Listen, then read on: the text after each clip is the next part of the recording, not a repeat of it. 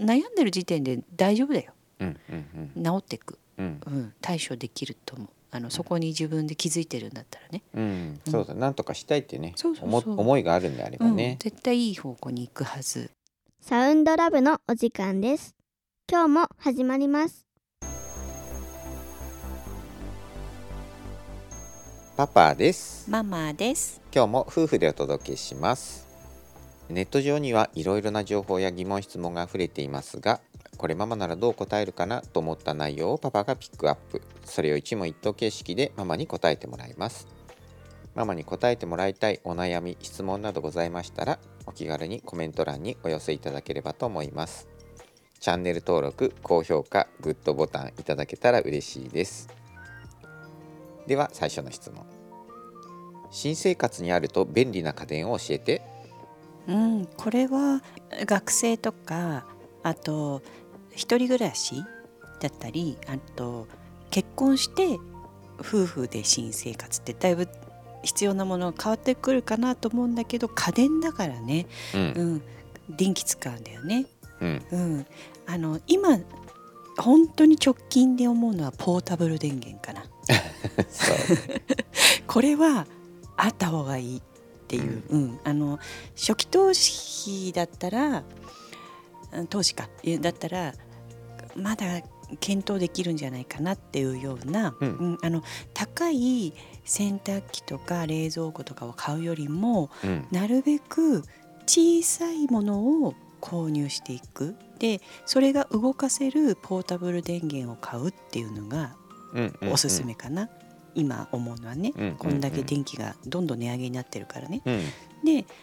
まあじゃあ電気使いますって言った時にはやっぱりあのホットクックみたいなのは、うんうん、あのいいんじゃないかな一人暮らしでも健康的な食事、うんうん、は取れるんじゃないかなって思うからあの料理が苦手でも、うん、カレーぐらいは作れるとかね蒸したりとかねいろんなことできるので、うんとりあえず一つって言ったら、うんまあ自分だったら今ホットクックとか、うんポータブル電源であたりをね、うん進めたいかな。うんうんうんあともしかしたら家電買うときにその消費電力って今まで多分そんなこと気にして買ったことなかったと思うんだけど、うんうん電力あんまり使わないっていうのをそうそちょうっそうそうと調べた方が少し高いんだけどそういうのは大概、でもここから先考えるとねなんかその辺意識するのもちょっとあの質問とはね変わっちゃうけど、そうあとサーキュレーター扇風機とかサーキュレーターとかは1年使えるから、うんううんん、冬もねあったかいのも合わせたりとかね、うんうん、あるといいんじゃないかなもうエアコンなんて使えないような時代が来そうな気がするから、うんうんうん本当に今言ってた消費電力が低くって、うでもちょっとあるといいなっていう家電ではそうかな、うんうんそんな感じですはい次マヨネーズご飯うまいのかやったことないもうあのよくほらご飯でもバター醤油、うんうんあれもや私バターが苦手だからねあのやったことないんだけどまあマヨラーは好きなんじゃない、多分マヨラーでもなくうんうーんでもマヨネーズご飯がおもしかしたら一口やってみたのかもねうん、これって本当にうまいって感じるっていうような、うんうんそういうことかなと思うけどやったた美味しいって書いてるのを見てえうまいのかな美味しいのかなって言ってるじゃないのああそうかもね、うんでもあの酢飯みたいになるんじゃないのパパは全然食べれちゃうから、自分でやったことないあのそのなんでのお茶碗にみたいなのないけど、うんあの韓国のこうおにぎりはマヨネーズとツナと、うんうんうんうんあの韓国のり入れてねうんママやるたくあんとかって、うんうんこうだからあの娘になんかご飯ってあの夏とかだと、うんご飯にコーンとツナとうん韓国のり食べ、ちょっとなマヨネーズ上かけて混ぜてうん食べたりして美味しいって言うから、うん、そんな感じだったらねそれだけだとちょっとだけどまあツナマヨなんてねそうそうそうそうあれだけ世の中でねね認知されて美味しいんじゃないリスだペクかトさられてるねねうんツナを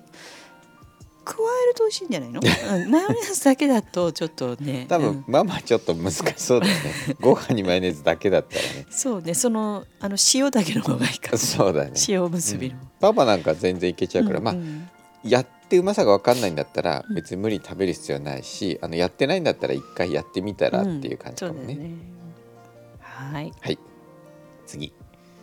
最近流行りのバンドを教えてください TikTok で流行っているようなバンドも教えてほしいです もうこれに関して全くわからない。そうだね TikTok も見ないし、うんバンドも本当にわかんなくてテレビを見ないからう、んうん、本当にわかんない。うん、申し訳ない。はい 次ちょっとしたことで泣いてしまうんですけど何か対処法ないですかこれは泣いちゃダメなのかな。うん全然泣いていいのにね。うん泣いちゃダメだと思う心の対処法の方がいいんじゃないかなと思うんだけど、うんうん慣れておくとかね人前で泣くことに慣れておくとか、うんでも泣きちょっとしたことで泣くけどわーわー子供みたいに泣くわけじゃないでしょ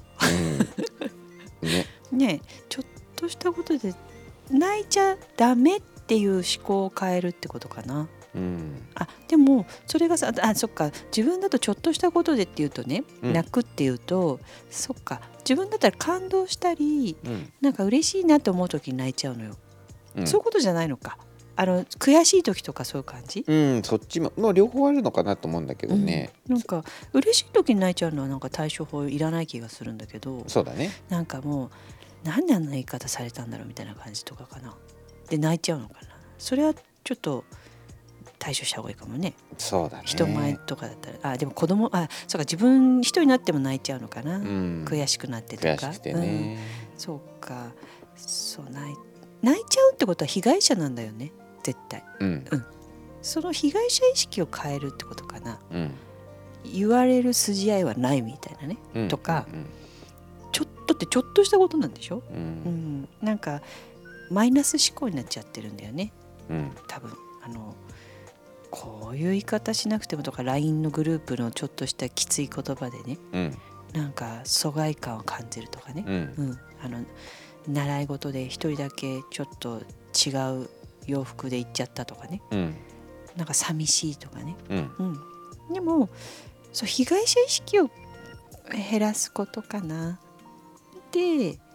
絶対自分の経験はそういう思いって絶対にそう思ってる人って別にいるのね、うんううんん絶対。その時に、まあ、寄り添えばいいんじゃないかな。ううんん、だから今はは被害者意識とかそういうものがなくても泣いちゃうんだったら泣い泣いといた方がいいんじゃないかな。ううんん、責める心とかがなければうん辛いなっていう時ででもな泣いてほっとするんじゃないのきっとそれが対処法なんだからねこのねばパターンだと。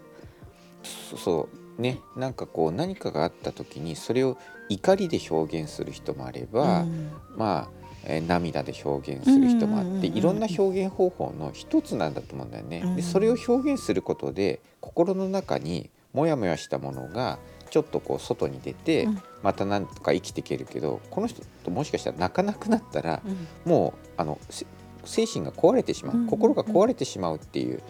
そうだねこれ年齢にもよるけどさうん、まあ結構泣いたらずるいみたいなところはねうんうんうん自分では自分にすり込ましたりするのよ。うんうんうんあの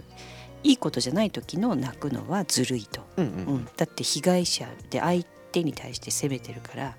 で泣いたら「ごめんね」ってあ謝らせちゃうじゃない、うんうん、だから泣かないっていう理由としてはずるい人間になりたくないっていうところは若干あってね自分ではね、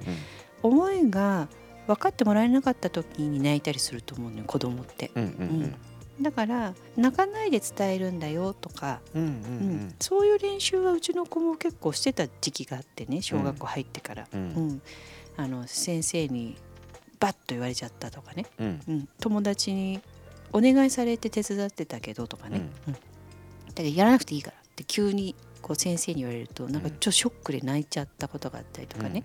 うんでも泣いたらおしまいみたいなね、うんうんでもママが聞くから大丈夫っていうふうになんかどっかこれこそほら相談相手はいいないのかっていうところと一緒で、なんか聞いてもらえる友達とか,、んなんかそういうところででもきっとこうネットで書いてるぐらいだから、うんそこがお友達なのかもしれないしね、うんうんうんまあそれを繰り返しで強くなっていくんじゃないかなな悩んでる時点で大丈夫だよ、うん治っていく、うんうん、対処できると思うあのそこに自分で気づいてるんだったらね、うんうんそうだなんとかしたいってねそうそう思そう思いがあるんであればうんね、絶対いい方向に行くはず分かってるし、う治したいって分かってるわけだから、うんうんそんな感じかな。はいママに答えてもらいたいお悩み質問などございましたらお気軽にコメント欄にお寄せいただければと思いますチャンネル登録高評価グッドボタンいただけたら嬉しいです今日もありがとうございましたありがとうございました。新しい自分でサウンドラブ